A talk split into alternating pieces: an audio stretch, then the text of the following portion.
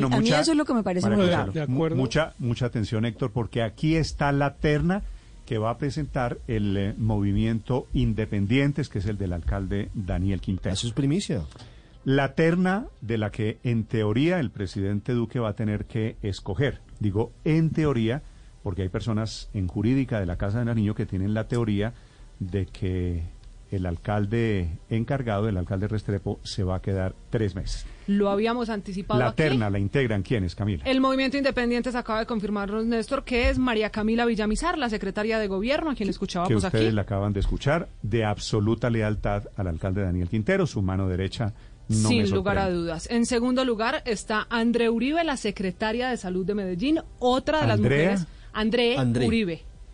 ¿Mujer? Sí, Sí. André A- Uribe. André Uribe. Es la secretaria de Salud de Medellín, hizo campaña con Daniel Quintero, también de las entrañas del movimiento Independientes. Y el tercer nombre, ¿sabe qué me sorprende? Otra mujer. A ver. Karen Delgado, la secretaria de Suministros y Servicios. Ella, pues, maneja y es ordenadora de gran parte del gasto de Medellín, no tiene tanto protagonismo, pero pues está muy metida en el movimiento y por eso ponen su nombre como la tercera opción, el movimiento Independientes, apuntándole a que el presidente Duque Bueno, designe a Villamizar. Es Pero, decir, pero posibil- una posibilidad de, que el de- presidente de nombre de ahí, ninguna, ¿no? Sí, yo creo, yo Eh, creo lo mismo, Héctor. Yo por eso le decía, Eh, en la eso- Casa de Nariño creen que por las condiciones en las que se está dando este relevo, por la sanción, por la suspensión de la Procuraduría, ellos nombran un alcalde encargado que se va a quedar los tres meses. Así que lo que viene ahora eso es ahí una se arma una discusión jurídica, devuelven la terna o en fin, y el presidente obviamente no va a escoger el reemplazo, lo cual es muy malo porque claro que la ley lo que ordena sí es que se nombre de la terna que envíe el movimiento.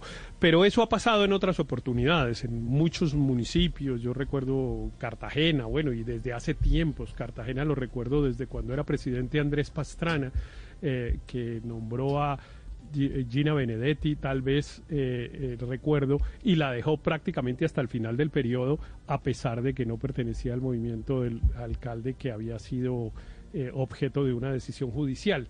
Pero sí, ese, ese es como la tercer, el tercer capítulo, Néstor. Eh, el primer capítulo, pues es el que está sin resolver, pero hay que decir que el alcalde Quintero sufrió una derrota jurídica importante en el Consejo de Estado el viernes anterior, dado que el Consejo de Estado admitió la tutela que se interpuso contra el acto de la Procuraduría y el acto del presidente de la República, admitió la tutela, pero no ordenó la suspensión de los actos.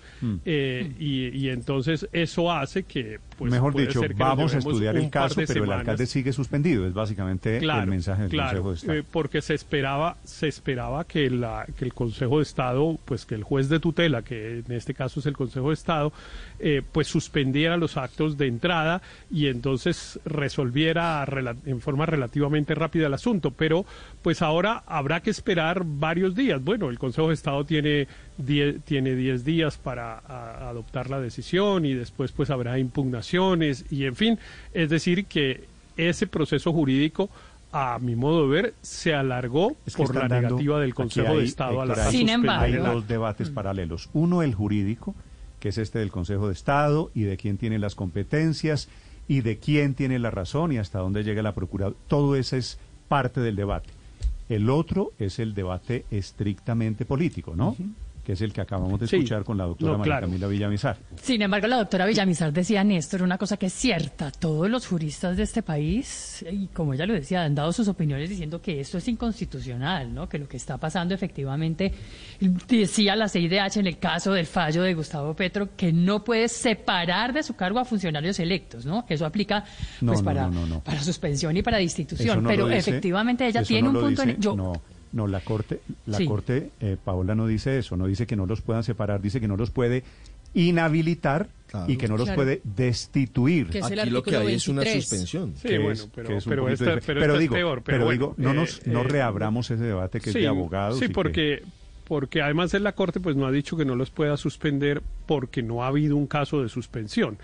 Eh, y entonces cuando la Corte resolvió los temas de Petro y en fin, pues habló de casos de destitución y no de suspensión. Entonces, pero pues digamos la razón jurídica que llevó a la primera decisión muy probablemente debería llevar a que esta segunda opción tampoco sea posible, porque es incluso más arbitraria, porque es sin oír al funcionario, es incluso sin notificarle la decisión, como ustedes lo han visto. En el caso de destitución, pues por lo menos se ha llevado un proceso en el cual pues el funcionario ha podido hacer sus descargos y defenderse y presentar pruebas, etcétera.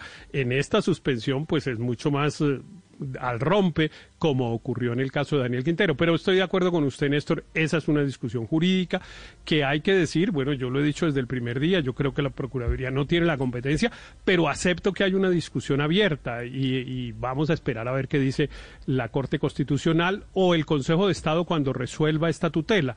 Ahí va a haber una carrera, ahí va a haber una carrera entre la Corte Constitucional que tiene el, para su decisión, yo no sé si está en la agenda de esta semana, pero tiene para su decisión el texto de la ley que le confiere la facultad a la Procuraduría y que todo el mundo cree que se va a caer en la Corte, pero falta ver si se cae, pues si se cae Eso es lo primero, Néstor, pero déjeme decir lo segundo en relación, perdón, María Consuelo, con la insubordinación de los funcionarios.